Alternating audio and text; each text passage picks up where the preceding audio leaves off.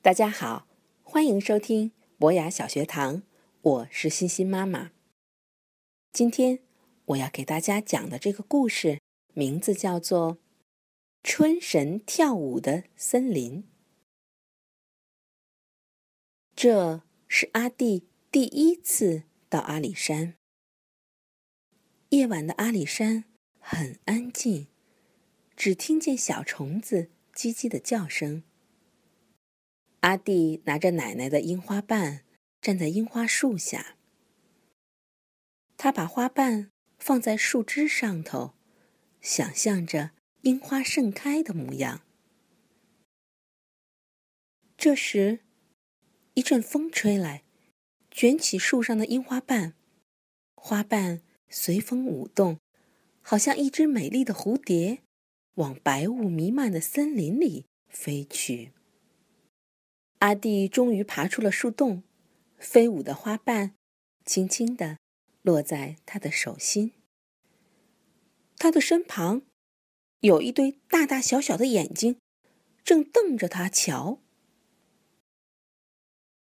咦咦，这个小男孩手中拿的不是我们送给玛娜的樱花瓣吗？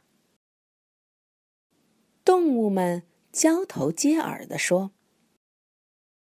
玛娜。”是我奶奶。阿弟好惊讶，他居然居然可以和动物说话。哇，玛娜都当奶奶了，她离开山上时还只是个小女孩呢。动物们惊呼着。阿弟这才明白，原来他们就是奶奶最特别的朋友。你们，你们在做什么呢？阿弟好奇的问。山猪抢着说：“都已经三月了，唤醒春神的樱花精灵却还没来，满月樱花季就要取消了。如果冬天继续留在山上，大家都会冻死、饿死的。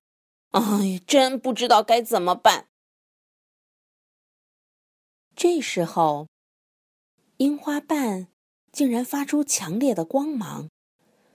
当阿弟指尖轻触樱花瓣时，所有山林的记忆就像一股暖流，缓缓流向他的心中。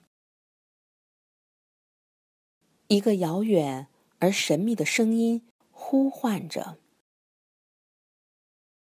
邹族的孩子，阿弟。”月圆时，找到透着银光的珍珠，才能拯救生病的樱花精灵，让春天回到山上。阿弟发现手中的樱花瓣渐渐消失，化成一个樱花精灵。大家担心的看着虚弱的樱花精灵，都失望的。低下了头，因为他们根本不知道荧光珍珠到底在哪里。这时，阿弟却大声地说：“喂，你们一直住在这片山林里，所有的森林和湖泊你们都去过，我相信只要有心，一定可以找到的。”动物们觉得阿弟的话很有道理，大家决定一起去寻找荧光珍珠。他们继续往前走，阿弟已经走得又累又渴，但是还是找不到荧光珍珠。樱花精灵发出了微弱的哭声。胸前的光芒一点一点的消失了。阿弟看着手中越来越透明的樱花精灵，就像晨雾一般，随时会飘散在空气中。他难过的将它贴近自己的心窝，一滴泪水悄悄的落了下来。在月光的照耀下，阿弟的泪珠闪着银色的光。阵阵春风吹来了，天空飘落一阵樱花雨，花瓣在空中飞舞旋转，缓缓落到阿弟的手心。眼前出现了一颗开满美丽花朵、闪闪发亮的樱花树。大家觉得好开心，都跑到美丽的樱花树下唱歌。跳舞，阿弟笑了。今年的满月季就要开始了。